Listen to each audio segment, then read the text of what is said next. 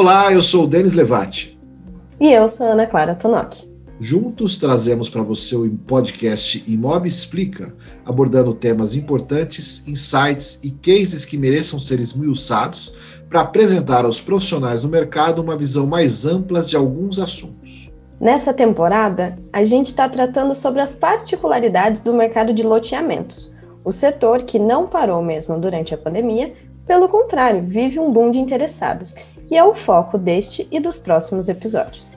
Apesar de ser um dos mercados mais tradicionais, presente em muitas cidades brasileiras e que está aquecido, o mercado de loteamentos é um dos setores do imobiliário que está demorando um pouco mais para inovar e usar tecnologias na sua rotina. Exatamente, Denis. Então, para tratar exatamente sobre isso, sobre tecnologia, nesse episódio trazemos uma das poucas PropTechs com focos no setor, a Instacasa. A gente entrevistou Maurício Carrer, fundador da startup. Maurício é arquiteto, conhece o setor de loteamentos e suas dores e formatou a empresa a partir de sua experiência pessoal. A proposta da Instacasa é oferecer aos clientes a oportunidade de visualizar como o celular pode ficar no lote escolhido. Ou seja, a Instacasa tem projetos de residência personalizados por empreendimento. Como já trabalhei em empresas de loteamento, sei bem a dor de vender um imóvel sem que o cliente visualize onde vai morar e é interessante observar que o serviço da Instacasa cabe para projetos habitacionais até em alto padrão. Pois então, Denis, sem mais spoilers, convido o público do Imóvel Report para acompanhar nossa conversa com o Maurício Carre. Vamos lá, vamos aprender mais sobre a aplicação de inovação e tecnologia no mercado de loteamentos com o Maurício Kerr e a Instacasa.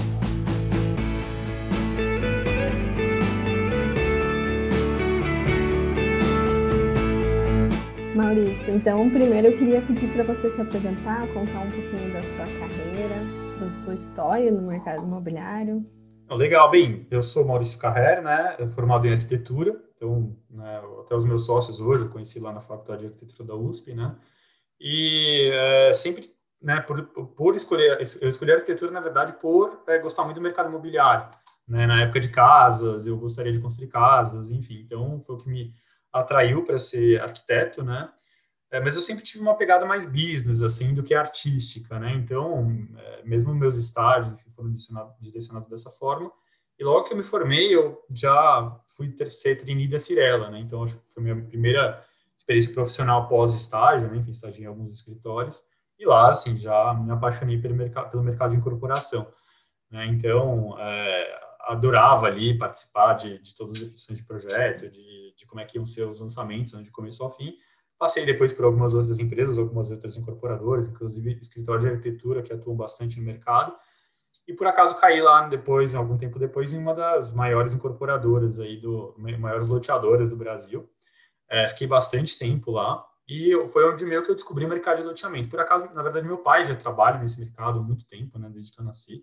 Ele é sócio de uma loteadora aqui em São Paulo também, mas eu nunca fui para os lados de trabalhar com ele, né? Enfim, eu acompanhava né, o dia a dia, mas não no detalhe. Foi lá, foi nessa loteadora que eu, de fato, entendi o que é o mercado de loteamento e me apaixonei.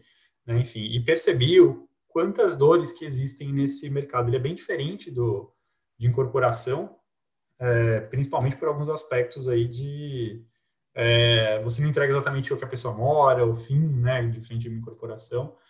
E, enfim, daí eu me apaixonei, é, fiquei bastante tempo trabalhando lá, consegui, né, tive a oportunidade de lançar empreendimentos, loteamentos aí de norte a sul do Brasil, praticamente todas as regiões, e sempre tive muita vontade de empreender também, né? Era algo que é, eu, eu, é aquela, sempre aquela dualidade, né? Poxa, você está lá, você tem um bom emprego como executivo, perspectiva de crescimento, mas eu sempre tive essa, essa coisa interna de, poxa, eu queria tentar empreender, né? E em algum momento lá eu pensei, poxa, qual que é o pior, né? Do que, pode acontecer de pior? Eu tentar falhar e voltar para o mercado, né? É, e se eu não tentar, às vezes, mesmo que eu seja muito bem sucedido lá na frente, é, vai ficar uma certa. Falo, Poxa, eu nunca tentei, né? E ser, e ser, talvez houvesse um arrependimento aí. E daí eu decidi empreender. Então, lá para 2016, eu comecei a empreender no mercado de loteamentos, esse mercado que eu apaixonei, principalmente pelas, pelas oportunidades que eu enxerguei nele, né? Tanto pelo tamanho quanto pela pouca inovação que ele tem. Enfim, daí eu empreendi a Instacase, enfim, estamos aqui até hoje, né? Acho que entregando um valor bem bacana para o mercado. Tem, tá bem dentro de casa, né? Que enquanto, antes da gente começar a gravar, você comentou que a tua esposa também trabalha na área, né? Sim, é. A minha noiva, ela, ela trabalha aí né, nos grandes escritórios, mercado imobiliário também, parte de estudo de massa, produto, né? Com, é, com as grandes incorporadoras. Então, é engraçado, né? Porque a gente só fala de mercado imobiliário aqui, né? O de loteamento, ela é mais de incorporação, apesar de que eu acompanho bastante. O mercado de incorporação eu adoro também, negócio de lançamento, né? Enfim, entender a dinâmica até, né? De, de valores das regiões. Então, a gente fala muito. Aqui em casa é quase que o tempo inteiro falando de mercado imobiliário, né? Mas aqui é bom que nós dois gostamos, então tá tudo certo. Falando do mercado de terrenos, né?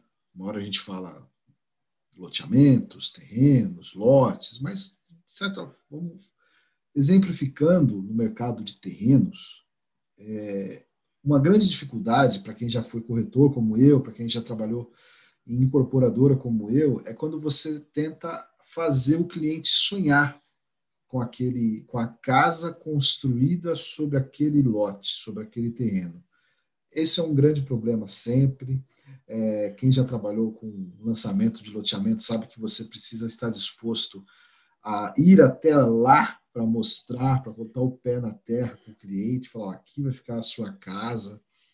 Mas nem sempre é fácil isso acontecer, porque você precisa tentar materializar e as pessoas têm dificuldades com dimensionamento, como que vai ficar uma casa construída ali. Bom, é aí que entra a solução de vocês, né, da Instacasa.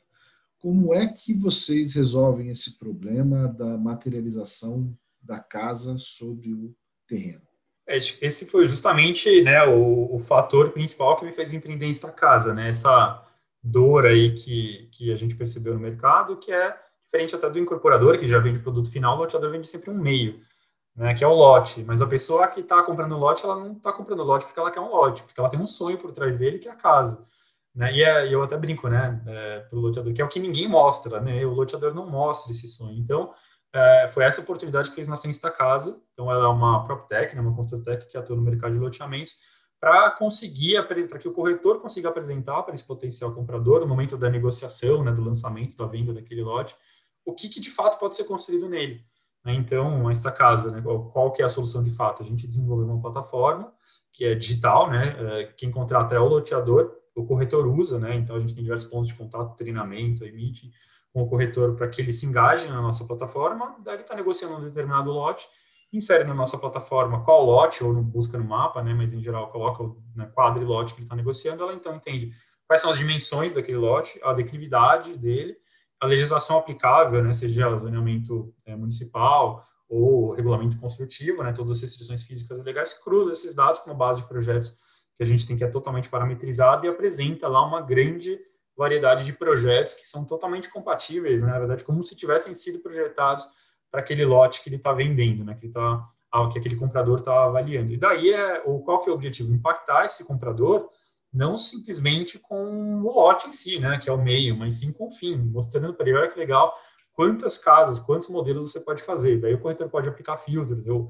ah, quero ver só projetos modernos de um, três dormitórios com uma determinada área construída e diminuindo até chegar bem próximo daquilo que ele está sonhando, né? Que era o, a, aquilo que, que ele anseia como sendo a casa ideal para ele. Né? Enfim, então, quando eu digo uma grande variedade, a gente chega a lançar né, um empreendimento inteiro, ter centenas de modelos, né? Por padrão, ali tem de 200 a 300, mas a gente já chegou a lançar empreendimentos com 800, 900 modelos de projetos, mas e por que tanto? Porque cada um quer uma coisa, né? É, você tem clientes que vão querer uma casa terra pequena, enxuta, o que quer uma área de lazer integrado, quatro suítes, enfim, uma fachada clássica ou moderna.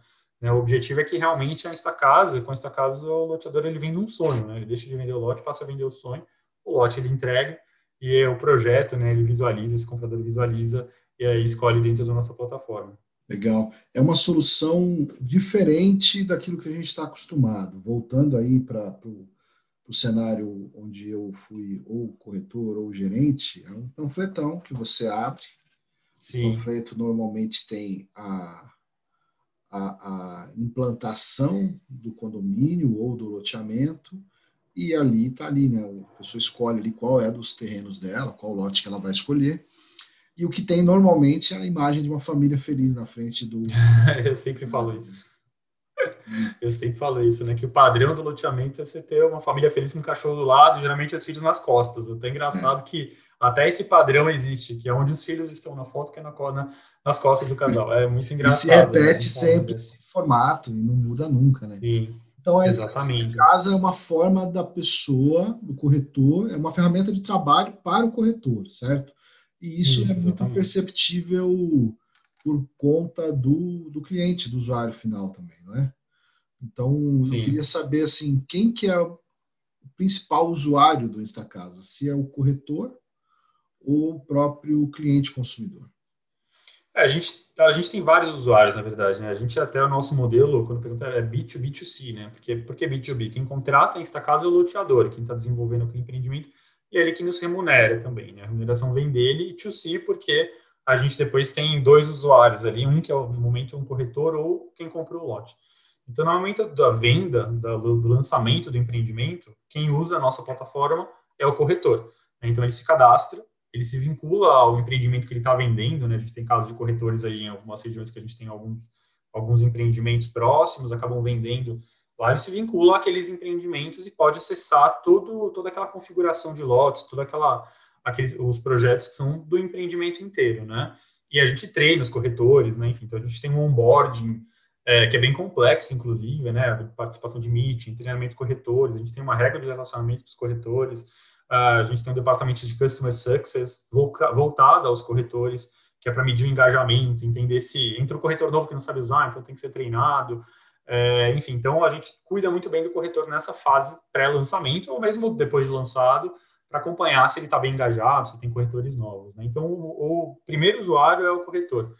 É, mas cada comprador que vai adquirindo, né, então os lotes vão sendo vendidos, cada comprador ele vai comprando seu lote, obviamente, e tem um cartãozinho aqui de acesso, né? Tem até um exemplo, tem alguns aqui na minha mesa, no Tarjara Sarigão foi um dos primeiros, que a gente fez faz bastante tempo, já está entregue, um monte de projeto entregue, algumas centenas já, já entregou lá.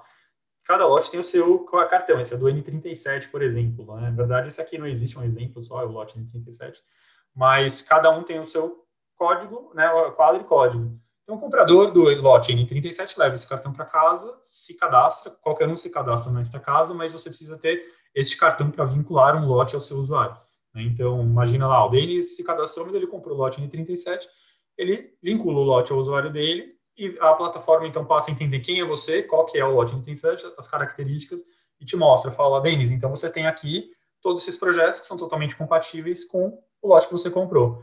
Escolhe um deles, a gente vai te entregar no padrão para que você encaminhe para aprovação na prefeitura. Daí tem uma lógica ali, ah, quer personalizar esse projeto, enfim, tem várias ferramentas dentro da nossa plataforma, mas daí você passa a ser usuário, né? Ou seja, o comprador do lote, no momento pós-venda, né? Comprei o lote, ele passa a ser o nosso usuário, né? Então, é, eu digo que na fase de lançamento, o nosso usuário é o corretor, e na fase de ocupação, né? Depois que o empreendimento vai sendo entregue, e as casas vão sendo construídas, o nosso usuário é quem comprou, aquele conjunto de compradores do lote do empreendimento.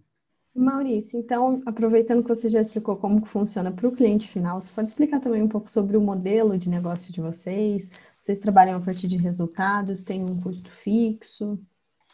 É, a gente trabalha hoje, né, como eu disse, quem contrata a Instacasa é o loteador e a gente trabalha, trabalha 100% atrelado a resultados, né, então não, tem nenhum custo antes do lançamento, é, a gente só tem uma. A nossa remuneração vem por lote vendido, né? Existe ali um valor é, fixado, que é a nossa proposta comercial, por lote vendido do empreendimento, para a gente montar a nossa operação e a gente vai acompanhando mensalmente ali como é que estão as vendas.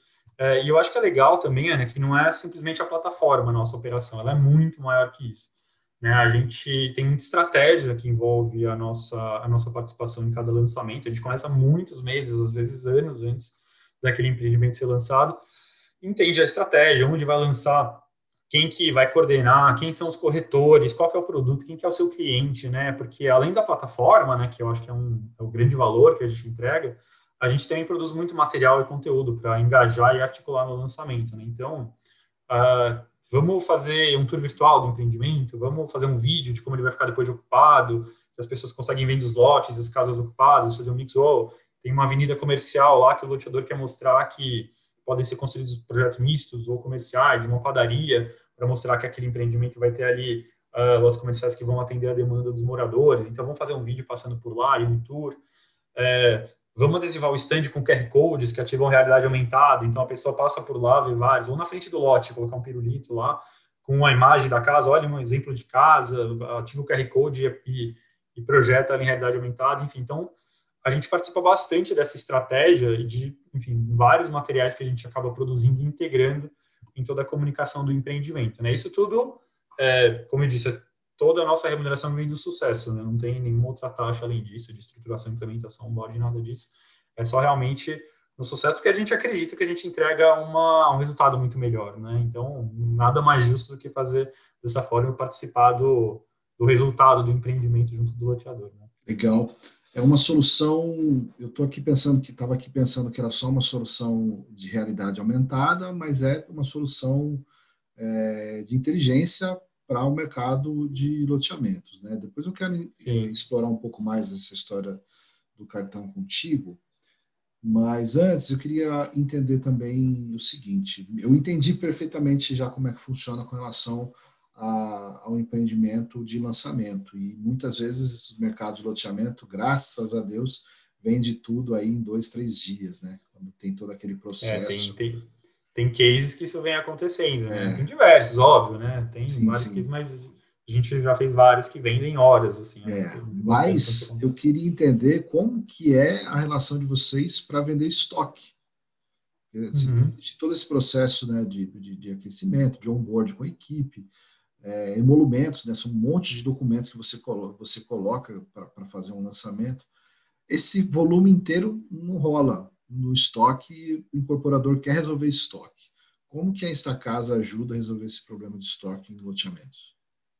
A gente tem várias operações que a gente chama de estoque, né? Estoque é quando já está lançado, lançado há algum tempo, às vezes até o empreendimento já está pronto, mas ainda existe, existe um estoque relevante. Para a gente ter um estoque acima de 100 lotes, dá para montar a nossa operação, ou seja, a gente faz sentido movimentar lá a máquina da casa para atender esses 100 lotes que estão em estoque. A operação em si não muda muito da operação que é quando é lançamento, né? A diferença é que não tem o dia D, né? Aquele dia é, que vai ser o lançamento mesmo, enfim, que está todo mundo é, preparado para atender a demanda. Mas é, a gente sempre alinha com o loteador, né? Para ter algum movimento novo. Então, vamos fazer um empresamento de um mês, um mês e meio, vamos criar uma campanha nova, né? Enfim, você lançou, estava vendendo, não tinha casa, agora tem. Então, isso tem que refletir nas campanhas também, né? Enfim, então a gente ajuda a desenvolver todo esse material, né? todas as imagens, tudo que for preciso, mas a gente alinha, né? Ou seja, ser uma, alguma novidade, então empresamento, relançamento, uma campanha nova, não, não, não somente um relançamento, né? Mas uma campanha nova, né? Uma campanha nova que traga novidade, é, enfim, então dá para fazer também, né? A gente tem várias operações que a gente chama de estoque. É, tem loteadores que falam, poxa, a gente vai lançar lá, vamos fazer com vocês, mas a gente tem outro ali que está difícil de vender, então Sim. ajuda a gente lá também. Enfim, Se vender em tal lugar, eu te dou esse lançamento aqui. Ó. É, tem casos que isso acontece, né? Mas assim, a gente é muito parceiro, né? Eu falo que a nossa relação com o loteador ela vai muito além de uma relação comercial, né? Então a gente realmente é pau para toda a obra, fala, poxa, o que, que você. A gente sempre já, já tem na nossa régua, né? Lançou tal, depois de X tempo, avaliar se precisa de algum outro estímulo, algum outro esforço ali para que aqueles acelerar ainda mais as vendas, ou enfim, algum. Vou dar, até dar um exemplo. Tem uma quadra lá que não vendeu. Por que, que não vendeu? Porque é super declivosa, tem um declive gigante. Aí a gente identificou depois do lançamento. Então, poxa, vamos fazer uma ação para vender aquela quadra? Como? Não sei, vamos fazer projetos específicos, vamos colocar, como diz, pirulito lá na frente para ativar QR Code, vamos, enfim, focar um pouco em como que a gente pode é, ressaltar os atributos daquela quadra. Ah, é declive, mas é, essas quadras em declive, lotes em declive, tem um valor arquitetônico diferente, né? Então, você Às vezes é uma solução, na verdade. Né? É, exatamente. Então, assim, como é que a gente faz, então, para que os, os, corretores, a gente evidencie, no nosso treinamento a gente já, já fala um pouco, né, de quais são as vantagens, mas vamos reforçar com eles, vamos mostrar que como eles podem fazer uma área de lazer encaixada ali no declive e tal, e daí os corretores passam a levar isso para os compradores, e daí sim, pô, tem uma dinâmica muito mais legal, acaba vendendo. A gente tem alguns cases desses também, super bacana, né? De pontualmente a gente vê algumas, algumas quadros, alguns lotes ali que não são tão líquidos e tratar pontualmente deles. Né? Então não é só realmente a plataforma, né? A plataforma é um dos, dos pilares ali dentro da casa, mas tem vários outros. Realmente a gente entrega muita estratégia, né? Isso quando a gente não faz, né? Tem loteador que pede para a gente apresentar para o parceiro, está negociando a área, ah, vamos lá, falar que é um diferencial nosso, que tem esta casa, ou, poxa, me ajuda a gente numa audiência, já aconteceu, audiência pública lá, porque o pessoal teve algum problema, a gente quer apresentar como empreendimento vai ser bacana, vamos lá fazer com a gente, conversar com a prefeitura sobre legislação, né? A gente acaba participando de várias fases aí, eu, eu, curto pra caramba, né? Eu acho super gostoso isso. Então, realmente, a relação que a gente tem com os loteadores, eu acho que ela vai além dessa relação comercial, né? Eu digo que quase que todos aí, as dezenas né, de loteadores que são nossos clientes, é, nós somos muito próximos. Eu acho que isso é um valor muito bacana que a Instacasa entrega também. E aproveitando que a gente está falando sobre essa parceria, sobre essa relação com os, com os loteadores, você pode comentar um pouco sobre as outras soluções da Instacasa que ajudam as loteadoras a se modernizarem e a modernizar o setor em si? É, a gente, na verdade, tem uma visão aqui né, nesta casa, é, que é uma visão um pouco mais de longo prazo. Né? Hoje a gente atua muito isso como que a gente é, fala que é uma experiência, né? Ou seja, a gente entrega essa experiência diferente no stand, né? Que é o loteador vender o sonho, em vez de vender o lote e tudo que envolve ela, né? Como disse, a plataforma, a estratégia, né? O, o engajamento dos corretores, depois atendendo os compradores, isso tudo é essa experiência que a gente entrega. Mas a gente tem uma visão mais estruturada ali do que, que vai ser Insta Casa ali a médio prazo, né? Então, por exemplo, hoje a gente já está trabalhando em alguns pilotos para ajudar os compradores no financiamento e construção das casas. Né? Ou seja, quando aquele empreendimento é entregue, é, muitas vezes, empreendimento de perfil médio, econômico, as pessoas não têm o capital para construir as suas casas, tem muita dificuldade, então, às vezes, isso atrasa a ocupação do empreendimento, as pessoas ali vão pagando lotes, às vezes estão morando de aluguel, enfim, ficam apertadas. É, mas a gente acredita que muito é, que fornecendo ou facilitando o acesso ao financiamento à construção, a gente consegue dinamizar muito o, a ocupação daquele empreendimento e a qualidade de vida das pessoas, né? Afinal, comparado com aquele lote, porque elas têm um sonho. Então, é, essa é a próxima caixinha, eu falo que são caixinhas, né? Que a gente quer implementar, que é o financiamento. Isso já está andando em algumas frentes diferentes. A gente tem três frentes onde a gente está rodando pilotos para resolver, atender esse problema. O piloteador é ótimo, porque na grande maioria das vezes uh, esse financiamento prevê a quitação do lote, então o loteador vende em 180 meses, né? ou seja, entregando o empreendimento ele ainda tem 16 meses, 16 anos, né, para é, para 15 anos, 14 anos, para o relacionamento com o comprador do lote vai ficar pagando parcelinho. Eu brinco que o relacionamento do loteador com o cliente dele é maior do que os casamentos deles, né? Porque às vezes acabam mais rápido do que eles, os 15 anos que eles ficam pagando o lote. Então, para o loteador é muito bacana, imagina, a gente entrega um empreendimento e consegue levar um monte de clientes, né, uma boa parte, a quitar os seus lotes, como se fosse um repasse né, no mercado de corporação, que não existe no loteamento.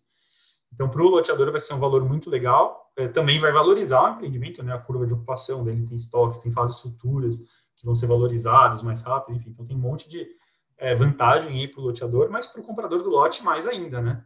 Então, a gente ajudar a pegar na mão deles, né, que tem muita dificuldade, como eu aprovo meu projeto, como que eu busco financiamento, a gente conectar com mais essa, né, e faz todo sentido porque a gente vai entregar o projeto, imagina que um empreendimento de 300 lotes, ficando pronto, a gente vai entregar esses projetos, a gente conhece os insumos desses projetos, porque, enfim, eles estão em BIM, a gente sabe quantos tijolos, telhas, né, é, a gente, ou seja, se a gente conecta numa base Sinap, é muito fácil saber o, o volume de dinheiro, de capital que eles precisam para serem construídos. A gente já tem um relacionamento com o loteador para saber do saldo do devedor, enfim, obviamente, se ele nos autorizar a, acessar essas informações, mas para concluir, né, quanto que cada um deles precisa de crédito. E é quase, eu falo que a gente opera não no varejo, mas a gente opera no atacado, né, porque a gente não está falando com um ou dois, está falando com um conjunto de né, vários, centenas de é, proprietários de lote, vão receber seus lotes ao mesmo tempo e, teoricamente, querem construir ao mesmo tempo. Né? Então, isso nos dá ali várias melhorias de processo para atender no atacado empreendimentos, né, pontualmente no Brasil, mas um volume grande de proprietários. Então, para a gente faz todo sentido essa conexão natural da cadeia. Né? Entregou o próximo passo, financiamento. Daí quais são os outros? O outro é conectar com, uma, com construtores locais ali que atuam naquele empreendimento ou naquela regi região, depois conectar também se a gente conhece os insumos, né? Conectar com a indústria, né? A indústria que fornece materiais, tem todo tipo de acabamentos que as pessoas vão precisar. Então, a gente fala que são as caixinhas, né? A gente vai montando as caixinhas para atender a nossa visão de longo prazo, né? Que realmente é ser meio que um stop shop. Pô, comprei um lote aqui, esta casa vai te ajudar em todas as etapas até você ter a sua, a sua casa construída, né? Então, daí, quando a gente tiver essa visão consolidada, poxa, a gente está entregando um super valor. Né? Porque o loteador, ele quer fazer o loteamento entregando, ele quer ir para o próximo, né? É, mas se a gente conseguir cuidar dessa cadeia que acontece depois, é, e daí ter ganho para todos os lados, né, tanto o loteador quanto o proprietário de lote, é muito bacana. Então, essa é a visão que a gente está trabalhando para construir aí a, a, médio prazo, ter cada uma dessas caixinhas montadas e realmente daí ser um diferencial muito grande para todos os loteamentos, né? Maurício, eu acho bem interessante porque a gente vê esse movimento do mercado imobiliário de one-stop shop, de atender end-to-end, mas a gente não vê tanto no mercado de loteamento. E eu iria além, eu iria que construtex no mercado de loteamento são difíceis de encontrar. Por que, que você acha que estão sozinhos? Tem outras empresas que estão surgindo? O que, que, que acontece que faz que esse movimento aconteça? Olha, eu tenho algumas, sim, algumas ideias, né? Eu acho que tem outras, obviamente, essa casa não está sozinha, né? Eu mesmo sou co-founder de outras duas, né? Que é a Concessos, que faz a gestão digital de aprovação dos projetos e fiscalização de obras em loteamentos fechados e condomínios. A Gleba, que atua no, em fornecer é, financiamento à produção dos empreendimentos, né? Tanto através de é, recebíveis, enfim, então tem diversas formas ali de atuar na cadeia. Então são dois exemplos.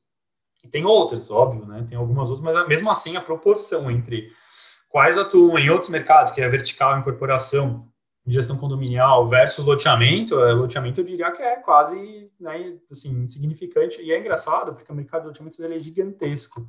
As pessoas não, não têm ideia de quão grande esse mercado é, né? A gente até estava montando aqui documentos de uma rodada que a gente vai fazer, e a gente a gente é muito conectado, né, com a ELO, Associação dos Loteadores do Estado, né, enfim, é, a gente tem uma boa entrada nesse mercado e tem o GRAPROAB, né, o GRAPROAB é, é, é o licenciamento ambiental estadual, ou seja, todos os loteamentos têm que passar por lá para serem aprovados. A média dos 10 anos são 130 mil lotes aprovados por ano no GRAPROAB, né, 130 mil lotes, entre torno de 400 empreendimentos, só no estado, né, no Brasil não tem tanto dado, a gente estima que são três, é, três vezes mais ou menos, né, três vezes esse, esse esse mercado de, de São Paulo. Ou seja, é muito, muito, muito grande. As pessoas não têm ideia que, que seja um mercado tão grande, mas ele tem algumas características, ele é muito pulverizado. É diferente de você vir para uma grande, uma grande cidade, se, pô, 20 incorporadoras ali, são, você tem 90% do mercado. Né? No loteamento é muito, assim, realmente é muito pulverizado, então existe uma certa dificuldade aí, mas que a gente realmente tem uma entrada muito boa. E também acho que o perfil dessas empresas, né? Geralmente são empresas que é, são familiares, é, que o fundador né, fundou algum tempo atrás, ele até já está passando para a segunda geração, às vezes para a terceira geração, então ainda a gestão, ainda é uma gestão com uma cabeça um pouco mais antiga, mas isso está mudando agora, estão é, vindo agora segundas gerações, loteadores com uma pegada mais moderna, né, o, o, perfil comprador do lote também é um perfil um pouco menos digital, né, o comprador, cidade interior, cidade pequena, mas isso está mudando, né, também, agora é uma nova geração que está entrando, já é a geração dos 30 e poucos anos que está começando a comprar lote, né? Então, esse movimento já está acontecendo. Eu acho que ele uh, vai trazer a percepção de que esse é um mercado uh, muito grande a ser explorado. Né? Enfim, então, eu acho que a Instacasa saiu na frente, já tem alguns anos que ela está operando no mercado. Tem outras, como eu disse, não como a Instacasa. Acho que o modelo de negócio que a gente tem realmente, é, até onde eu sei, não existem outras iniciativas. E, enfim, eu acho que esses são os motivos porque a gente não vê tanta inovação nesse mercado, sendo um mercado tão grande, né? Acho que as pessoas não, não conhecem, não, não têm detalhes, de que seja um mercado tão grande, realmente tem alguma dificuldade de entrada nesse mercado, que é você falar com os donos, né, quem fundou, não é que nem uma grande incorporadora que você ali tem, às vezes tem até departamento de inovação que te facilita o acesso, né, enfim, então tem esses pontos aí, mas que eu sinceramente acho que vão logo vão desaparecer aí o mercado vai abrir. Queria saber da parte prática, assim, se eu estou aqui trabalhando como corretor e aí eu quero de repente planejar a casa, né? É, e, e, assim, existem etapas de um loteamento, existem loteamentos populares, existem loteamentos de alto padrão, por exemplo, como o que a gente entrevistou aqui, o Vitor Messias, da Ação Bento Incorporadora, com hectares. Uhum. Tem características totalmente diferentes entre os projetos deles mesmos, né? Então, como é que vocês fazem para quando tem empreende, é, a casa tem determinada determinação da associação de moradores e convenção de condomínio. Como que é o procedimento de vocês? É diferente de quando é um empreendimento de popular, como acho que é, pelo menos uns 80% deve ser popular dos, dos loteamentos, né? Como que é a diferença é. de um para outro? É, o dado que a gente é, tem até percebe aqui dentro desta casa é que 75% dos loteamentos aprovados nos estados são até de 250 metros quadrados, né? que daí é o limiar ali do que a gente começa a falar de um padrão realmente mais alto, né? É, então, a grande maioria na nossa operação são de médios econômicos, mas a gente também atua em empreendimentos de alto padrão. Com relação a regulamento construtivo, isso não importa. Assim, para mim, é, para a gente é mais lei. Né? Então, ou seja, a plataforma já, já tem que imputar a legislação da prefeitura. A gente é, tem uma outra entrada ali que é uma é, restrição maior quando geralmente é maior, né? Quando você tem regulamentos construtivos. Inclusive, esta casa até executa aí é, loteamentos, é, regulamentos construtivos para loteadoras parceiras, né? Então, para a gente não tem nenhum problema, né, com relação a ter restrições adicionais da prefeitura ou não. Agora, com relação a perfil, né, ah, depende muito, a gente adapta isso na estratégia. Né? Então, por exemplo, a gente vai lançar um empreendimento econômico, lote de, sei lá, 70, 80, 90 mil reais, aqui no estado de São Paulo, isso já é econômico, né, em outros lugares até um pouco mais barato, mas a gente, na reunião de kickoff, alinha com o loteador, ele fala do conceito do empreendimento, fala quem que é o público-alvo, então a gente adapta toda essa estratégia à nossa operação, até projetos modulares, né? A gente tem até, até um, um, um empreendimento ou alguns de que tem uma lógica muito ligada já à, à caixa. Ou seja, é, para aquele cara conseguir levar a caixa, até enquadrar Minha Casa Minha Vida, faz uma conta de trás para frente. A casa tem que ter 43 metros quadrados, então vamos executar projeto de 43 metros quadrados, porque somado lote de construção ele vai conseguir encaixar lá. Mas além do de 43, pô, tem 45, 47, 48, 50, 52 metros quadrados, Aí o cara talvez não se enquadre no caso Minha Vida, mas óbvio, ele vai ainda assim é um empreendimento econômico. E mesmo esses de 42, é, ele faz esse núcleo inicial core e depois a gente tem na plataforma como, como ele vai aumentando. Então você consegue mais um quarto aqui, um quarto aqui, ou às vezes até aumenta para cima. Né? Então, quando o empreendimento é econômico, tem essas características, a gente olha para essas soluções. Uh, e mesmo, vamos fazer uma casa decorada por dentro, em realidade virtual, o pessoal vai conseguir andar lá no stand, colocar o óculos e, e andar dentro de uma casa. É, mas é, a, a, gente tem que tomar cuidado dessa casa ser uma casa aspiracional, mas ao mesmo tempo não ser tão aspiracional que foge, o cara pensa não é para mim, né? É, então a gente dosa isso muito bem para cada empreendimento que a gente atua. Então, pô, aqui é bem econômico, vamos fazer uma casa de 80, 90, 100 metros quadrados para decorada virtual. Daí a gente consegue trazer esse cara que tem esse sonho e mostra como que ele começa com o core inicial e ao longo do tempo como ele chega naquela casa que ele está sonhando. Então, legal, vamos fazer isso. Então, na reunião de kickoff, tudo isso é alinhado. Mas daí tem desde 40 até um projeto enorme, de 200, 250, né? Porque tem muita opção de projeto na plataforma. Mas aí a comunicação está voltada para o que é aspiracional para ele. Apesar de que se depois ele quiser maior, ele vai lá e entra. E a gente também tem exemplos de alto padrão, né? A gente vai lançar agora em Garopaba um empreendimento super de alto padrão também, né? O... Só que daí a lógica é outra, né? A gente quer mostrar luxo, a gente quer mostrar. Então a gente fez uma casa decorada com estilo praiano, toda a pegada de praia, mas é, que o cara entra, tem, né, vai prancha lá na decoração, assim. Então a gente consegue adaptar muito, né, e transitar entre qual que é, como é que a gente impacta o cara que é econômico, como é que a gente impacta o cara que está indo para o alto padrão realmente, que é uma casa de luxo, assim, ele vai encontrar na nossa plataforma a, toda a integração de comunicação e estratégia vai andar para um lado ou para o outro e na, dentro da plataforma ele vai ter essa experiência, né, tanto a econômica quanto a de alto padrão, tem uma lógica que muito provavelmente as de mais econômicas vão pedir o seu projeto, vão escolher o seu projeto lá dentro, e as de alto padrão vão querer é, mexer, vão querer personalizar, vão ter ajustes, enfim, isso vai acontecer porque faz parte do negócio, né? Acho que quem é, é mais de alto padrão, eles, eles vão, vão querer coisas mais exclusivas, a gente consegue atender dessa forma, né? Mas a gente transita muito bem nos dois, né? Desde o econômico até o alto padrão, né? A gente já tem é, track record desses dois, né? Então, a Instacasa funciona bem para né, para qualquer padrão de empreendimento.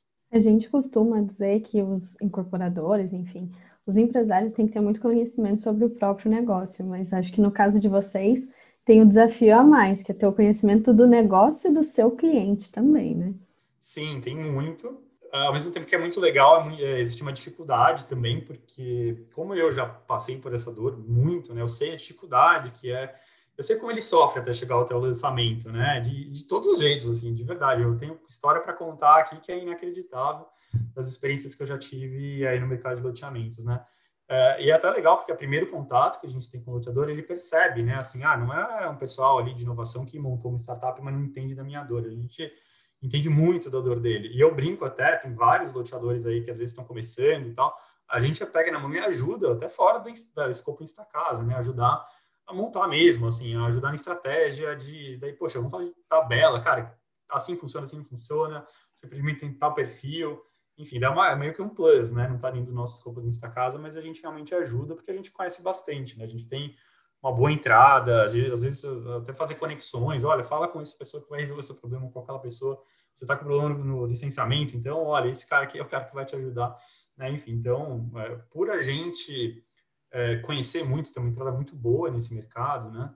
É, ter vivido muitas experiências, a gente consegue ajudar e, e, esse cliente ele tem essa percepção, né, de que poxa, esse cara sabe o que ele está falando e, é, ou seja, a solução dele deve ter muita aderência realmente no, no meu negócio, né, porque ela foi inclusive ajustada ao longo de dezenas de lançamentos. Né? Esse ano a gente pretende lançar algo entre 40 e 50, estamos ainda para fechar loteamentos. É, o, o, que a gente, é, a gente vai lançar de 40 a 50 esse, esse ano agora era 50, eu diria, no começo do ano era o objetivo, né? Agora deu o lockdown do segundo trimestre, atrapalhou um pouco a gente, principalmente porque as prefeituras, né, ali fecharam, os órgãos públicos fecharam e muitos deles vão escorregar para o ano que vem.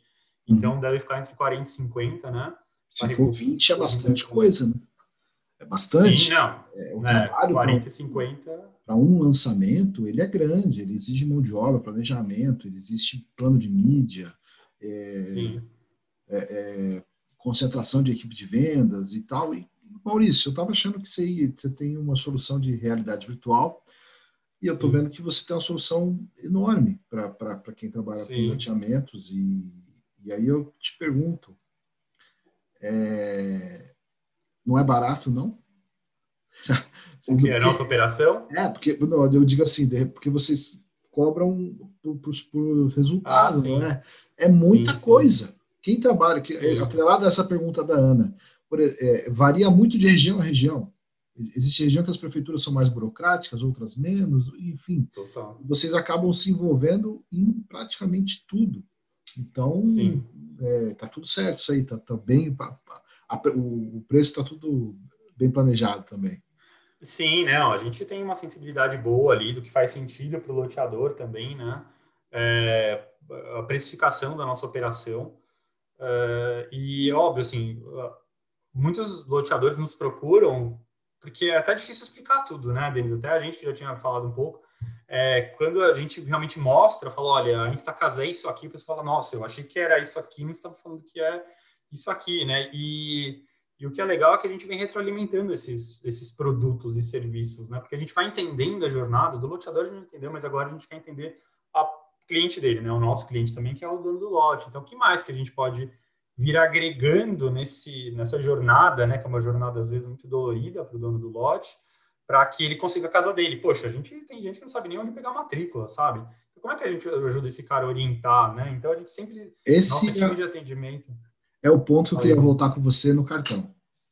Uhum. É, você mostrou o cartão, a gente está fazendo em formato podcast e as pessoas é, vou descrever que é um cartão, um cartão parecido com um cartão de identificação, com a marca do empreendimento e com o lote quadra na parte de trás. Sim. Eu já fiz alguns lançamentos de loteamentos e eu achava muito frustrante ver a pessoa indo embora do lance da, da tenda, né, que se monta uma tenda, se monta uma operação uhum. toda especial, e a pessoa ia, assinava, assinava... E embora sem nada na mão, né? Sem nada na mão. E, e, e, isso eu achava assim tanto frustrante. E depois eu pensava, puxa vida, que falta de oportunidade dessa pessoa já sair daqui com algo em mãos que sirva, por exemplo, para entrar num sistema, baixar planta, baixar é, matrícula e etc, etc. Esse, aí a minha pergunta é o seguinte: esse cartão de identificação que vocês têm, ele também é utilizado pelas incorporadoras para dar acesso a, a outros, é, outras informações, como, por exemplo, mandamento de pagamento e etc.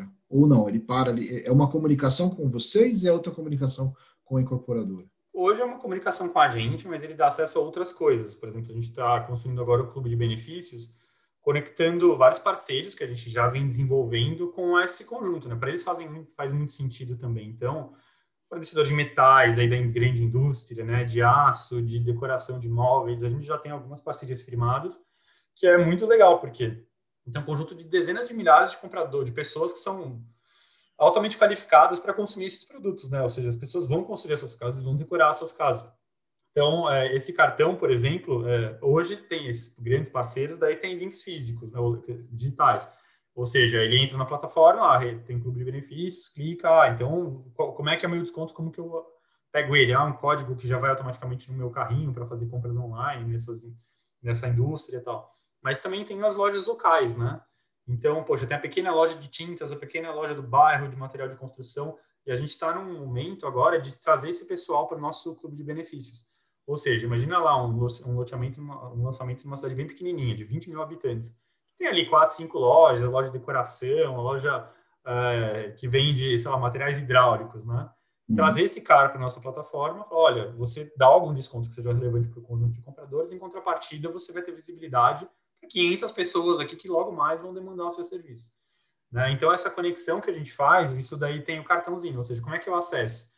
Então, a gente alinha lá com esse lojista que todo mundo que vier com seu cartãozinho, ele é um cliente Instacasa e ele pode ter acesso a um conjunto de benefícios naquele estabelecimento. Isso é marketing viral, às vezes, porque o próprio lojista, ele vira um, é, vira um advogado do produto, deixa o folder, fala, olha, a gente é parceiro, tal empreendimento, tal.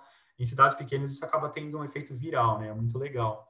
É, então esse cartão tem algumas outras, é, alguns outros usos, né? Além de simplesmente cadastro na plataforma. Um deles, Denis, é o que você falou, a pessoa sair com algo na mão, né? Esse cartão muito bem poderia, assim, pô, a gente pega um API, pega o e-mail do, proprietário de lote manda esse cartão virtual para o e-mail dele. Mas isso aqui a gente até já debate, mas é um charme isso aqui, né? daí tem vários aqui, eu peguei um aqui, né? Mas tem um monte aqui, né? De, de empreendimentos. Vou pegar aqui. E para quem está ouvindo, mas não está vendo, cada um deles tem a identidade é, é do empreendimento. É, é verdade, é podcast, as pessoas não vão ver, obviamente, mas cada cartãozinho é como se fosse um cartão de crédito de plástico, nesse formato né? Tem a comunicação visual do empreendimento e tem a quadra, a identificação de quadra, lote que em desenho, inclusive é o loteador, né? Ou a gente tem modelos para definir isso também. É, e esse cartãozinho é muito legal, que a pessoa realmente sai com algo, né? Então ela sai, acabei de comprar meu lote, legal, pega o meu cartão, vou em casa e começo a brincar. O corretor já me mostrou, mas agora, depois que eu comprei, eu consigo brincar lá na plataforma, eu consigo ver os projetos, eu consigo ver a realidade aumentada, consigo tirar print no nosso aplicativo, você tira print para mandar para o WhatsApp manda para a família, olha que legal, aqui minha casa, no meu futuro lote, né? Isso também acaba sendo viral, porque manda para os amigos, né? Para o pessoal do bar, fala, mas como assim? O que, que é isso? Ele fala, não, é que eu comprei um lote, eu consigo ver minha casa através do aplicativo e tal. E acaba gerando, é muito legal, porque de fato cidades menores gera um burburinho muito bacana, assim, e vai gente no stand, ah, eu vim aqui, meu amigo mandou uma imagem de uma casa, no lote, quero saber o que, que é. é enfim, então, é, é realmente legal, esses, a gente percebe o movimento que às vezes a gente consegue criar com essas pequenas coisas, né, como o cartão do lote, enfim. Então, de fato, Denis, você captou lá, já tinha captado antes, né, que realmente tem esse charme. Eu acho que falta o cara estar com alguma coisa na mão para comemorar ali, para começar a sonhar e criar um relacionamento, criar um namoro ali com o lote que ele acabou de comprar, né?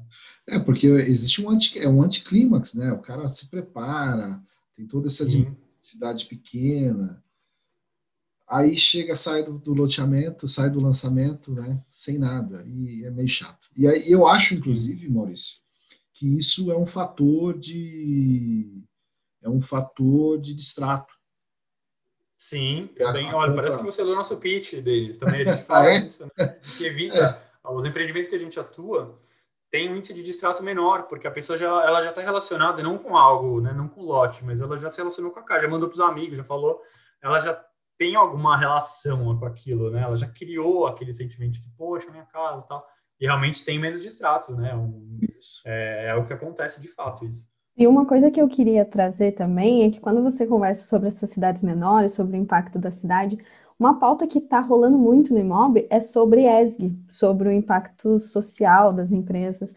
E quando a gente fala desse impacto na cidade, a gente está falando diretamente do impacto social da Instacasa. Sim, não, isso é muito importante, né? Foi até legal que recentemente a gente fez um. Recentemente, já faz um tempo, foi antes da pandemia que a gente se reunia, mas foi um, um day one ali da, da Instacasa para a gente conversar com o time na época, assim, do que, que te move, o que te fez vir aqui para a Instacasa, trabalhar aqui, por que, que você gosta, né, de fazer parte do nosso time.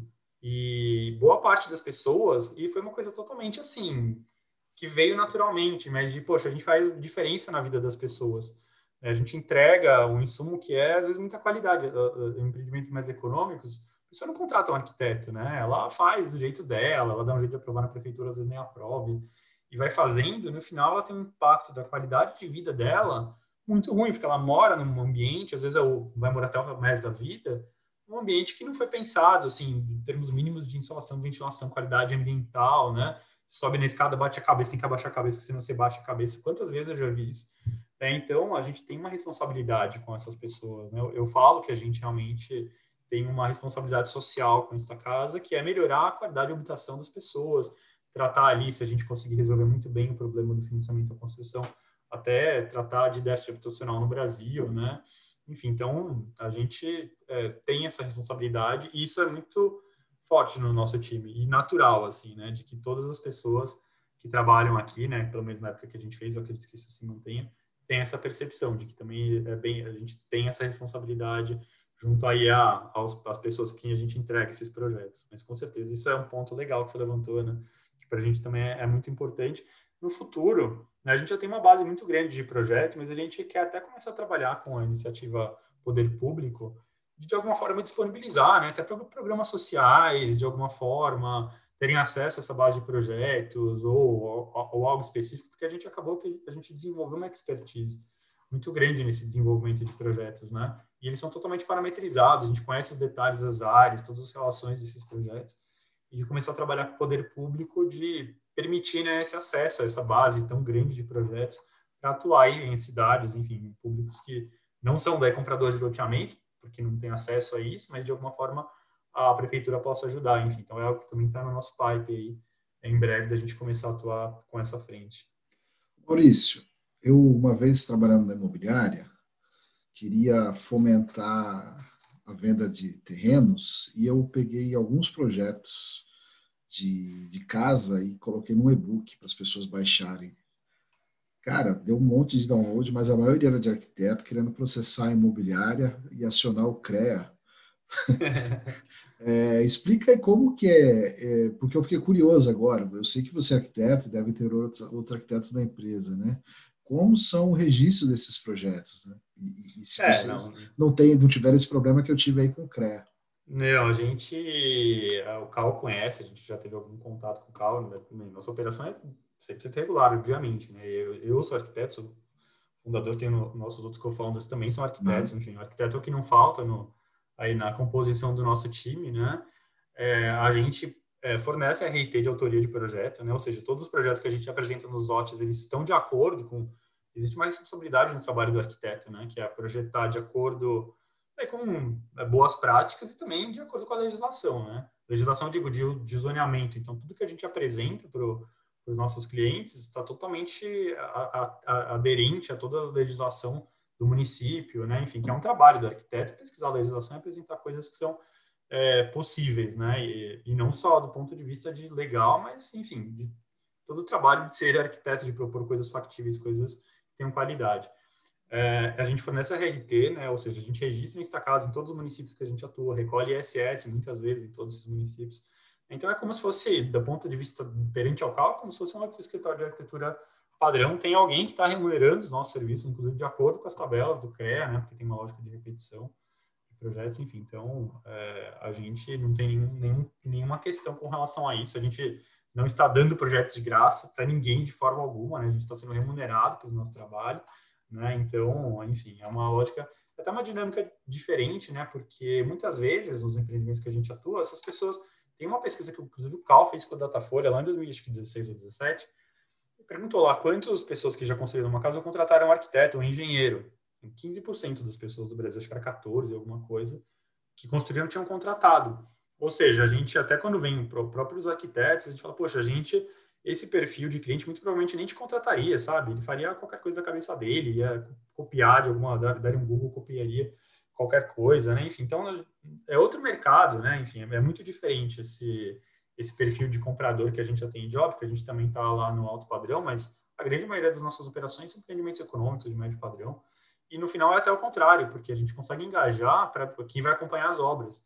Ou seja, esse cara que nem contrataria nenhum arquiteto, nem, sei lá, acompanha ele de qualquer jeito, por agora ele vê que ele vai ter uma condição de ter uma casa mais bacana, mais legal, ele contrata um arquiteto para acompanhar a obra dele, para gerenciar um engenheiro, que às vezes ele nem contrataria, daria lá um jeito de fazer sem. É, então, a gente é até o contrário, eu acho que a gente consegue engajar mais e aumentar esses 15% das pessoas que contratam arquiteto para fazer o acompanhamento das obras, né? Então, isso é muito legal está no nosso discurso e realmente é o que acontece, né? a gente consegue trazer mais, menos irregularidade e mais regularidade nos empreendimentos onde a gente, a gente atua, inclusive com os arquitetos e engenheiros que constroem as casas, né? Então, isso para a gente é muito importante, obviamente. Né? A gente opera em todas as, é, todos os parâmetros exigidos pelo CAL, né? Então, enfim, com termos de fornecimento de RRT, de é, compliance dos projetos, enfim, isso não tem nenhuma questão. Mas daí depois você até me conta, Denis, essa questão aí que você mostrou seus projetos. Isso não é nem algo. Assim, meu pai já fez isso lá na loteadora dele, quando ele, ele uhum. na loteadora, né? E também, ah, exemplos aqui contratava, eh, contratou, né, alguns projetinhos, mostrava, mas é uma coisa assim, um, dois, três, frente a centenas de lotes com centenas de necessidades, né? Não é algo que atenda a necessidade realmente das pessoas, né? Então, o que na verdade nesta casa é uma enorme evolução desse modelo, né? E Maurício, outro assunto que a gente está falando muito, né, Maura, é sobre o aumento dos insumos na construção civil. E como vocês fazem essa, essa solução de cálculo da construção? Porque como vocês atuam em várias regiões, cada região tem sua particularidade, né? É, hoje a gente tem uma calculadora de custos de construção baseada em CUB, né? E daí o CUB é calculado por estado. Então, o que a gente faz é atualizar na nossa base o CUB de cada estado, né? Obviamente que ele tem sido bem relevante nos últimos tempos, né? Mas a gente faz simplesmente essa atualização. Agora que a gente está é, explorando mais tecnologias BIM, né? E outros tipos de tecnologia, a gente é, pode conectar com uma base Sinap, por exemplo, né? Todos esses projetos, todos os insumos e ter um orçamento muito mais assertivo, né? Hoje, assim, fazer uma cálcula pelo CUB, ok, você está dentro, você não vai errar, tem coisas que ele não capta, né, muros, às vezes movimentação de terra, né, e a partir do momento que a gente tiver com, a, com essa base vinculada a alguma lógica de Sinap, algum outro é, indicador aí de preços de mercado, é, daí, enfim, a gente vai ser muito mais assertivo do que a, a gente é hoje. Mas, enfim, assim, eu acho que, no, que o que não tem como ninguém atuar é sobre o aumento dos insumos, né, isso, enfim, é uma resultado de vários fatores, né, pandemia, quebra de cadeia produtiva, aumento de dólar, né, é, todo mundo desligou os motores achando que ia tudo ser mais devagar, e no final a construção civil, né, então ao mesmo tempo que cai, a produção aumenta a demanda, então a tendência é que isso realmente aconteça, né, esse aumento de custo de insumos e obviamente que impacta no mercado, né, assim, o, todo mundo tem que repassar para o consumidor final, tem que ver se se dá para repassar, né? Se não vai sair da realidade do seu consumidor, se vai ser um produto que vai continuar tendo liquidez. Acho que hoje esse é um grande desafio do mercado inteiro, né? E eu me pergunto, olha e falo, pô, mas e aí, né? Assim, quanto que está aumentando? Acho que deu 14 nos últimos 12 meses, o INCC já está 14, né? Nos últimos 12 meses. Então, falar, ah, repassar, mas repassar, mas será que dá para repassar, né? Que tem margem para repassar ou inviabilizou o empreendimento por conta disso? Enfim, então, acho que o mercado imobiliário inteiro está passando por hoje, por esse momento de entender como é que ele vai lidar, né? Se vai ter que o governo vai ter que ser acionado de alguma forma. Pelo menos eu estou vendo o dólar cair, né? Eu acho que talvez devolva um pouco a médio prazo, né? Isso tem uma certa inércia, mas a médio prazo talvez devolva um pouco do aumento e, e balanceie, mas enfim, realmente é uma questão que está todo mundo se perguntando até onde vai isso, né? Bom, para finalizar e para não dizer que não falamos da pandemia, nós sentimos no, no IMOB um interesse crescente no mercado de loteamentos, no mercado de condomínios, muito em razão das pessoas dizerem que, devido ao distanciamento social, as pessoas demonstraram interesse na compra de casas, o que denota o aquecimento do mercado de, de loteamentos. Você já disse que tem aí mais de 40 para lançar. Então, eu queria saber disso, se é realmente um fato esse aquecimento para o mercado e se é, como é que vocês estão preparados para atender essa demanda? É, eu acho que uh, o, tá, é bem evidente, assim, realmente o mercado está muito aquecido, né? Empreendimentos já lançados, principalmente de padrão um pouquinho mais alto, de médio para cima, esgotaram, né?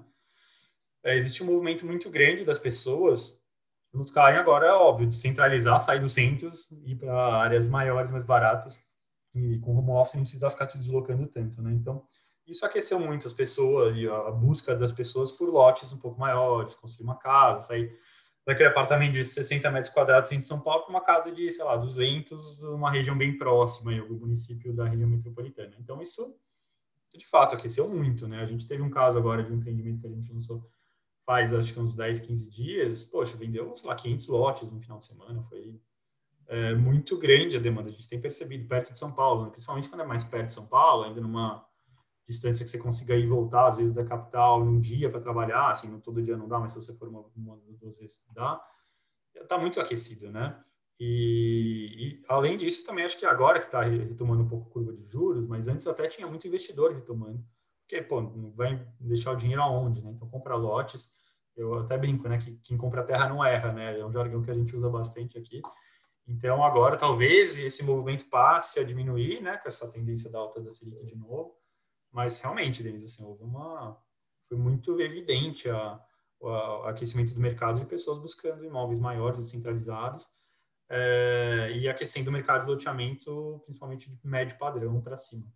E a gente, assim, tá, obviamente, né, a gente já vinha se preparando, foi até uma surpresa lá pós-pandemia, eu lembro, agosto, setembro do, do ano passado, né, quando começaram a retomar, porque março foi o Pandarel, né, todo mundo achou que, nossa, agora tudo, nada será como antes, né, então ninguém lança mais nada, daí julho, as pessoas foram começando a entender o que, que era a pandemia, julho, agosto voltou a lançar. Poxa, o primeiro lançamento que a gente teve foi loteamento em Atibaia foi inacreditável, assim, vendeu 400, 300, 400 lotes no final de semana.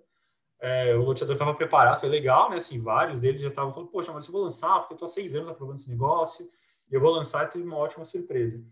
Né? Então, uh, isso vem se mantido, né? tem, tem, tem acontecido, e desde aquele momento, a gente falou, poxa, a gente tem que se preparar, né? Então, o time vem crescendo, eu até brinco que dois terços do nosso time eu não conheço ainda, que entraram desde que a gente tinha escritório, né, março a gente já, desde então a gente está em home office, não, dois terços das pessoas que entraram no time eu não conheço, a gente vai tomar agora uma, uma nova rodada de investimento para preparar ainda mais, né, para a gente conseguir atender esse mercado que está tá crescendo, é, estruturar outras frentes de negócio, investir mais em tecnologia, é, atendimento e novos negócios, né, como, é, como é o financiamento da construção e as outras caixinhas que a gente quer desenvolver. Então a gente está se preparando aí para conseguir escalar cada vez mais né, o número de, de, empreendimentos que a gente tem capacidade de lançar aqui com a nossa plataforma, né, 40, 50, talvez dobrar para o ano que vem, uma das nossas metas também. Estamos aí, né? Vamos encarar esse desafio. Maravilha, Maurício. Eu adorei conversar contigo, falaria mais, eu adoro o mercado de loteamentos. Acho que eu já falei isso em alguma, alguma oportunidade. Eu falei, vou falar, estou falando agora e provavelmente vou falar de novo. Eu acho muito legal ver uma grande área de uma cidade transformada, um novo bairro, que envolve uma envolve a cidade, aquece o mercado, aquece a economia, depois você enxerga a modificação daquele cenário, é muito interessante e é também interessante ver as contrapartidas, né, do que, que muitas vezes as cidades beneficiam pela instalação de um novo condomínio, de um novo loteamento. Então, Maurício, muito obrigado pela sua participação aqui no Mob Report Explica. Mais alguma coisa que a gente precise falar, Ana? Acho que é isso, Maurício. Obrigada pelo teu tempo, obrigada quem está nos ouvindo e a gente se vê no próximo episódio. É, legal, gente. Eu que agradeço, Denis e Ana. Foi um prazer falar com vocês. Né? Eu também sou gosto muito da né, para ver, né, como eu gosto de falar desse mercado, né? Realmente é um mercado que eu me apaixono, que é né, Stacasopera, enfim. Então, é, não só o que a gente faz em Estacado, mas qualquer aspecto do mercado de loteamentos eu curto bastante. Então podem sempre contar comigo quando esse for o tema, eu vou estar tá, muito disposto a contribuir aí, é um prazer para mim também. E é isso, pessoal, obrigado pela oportunidade.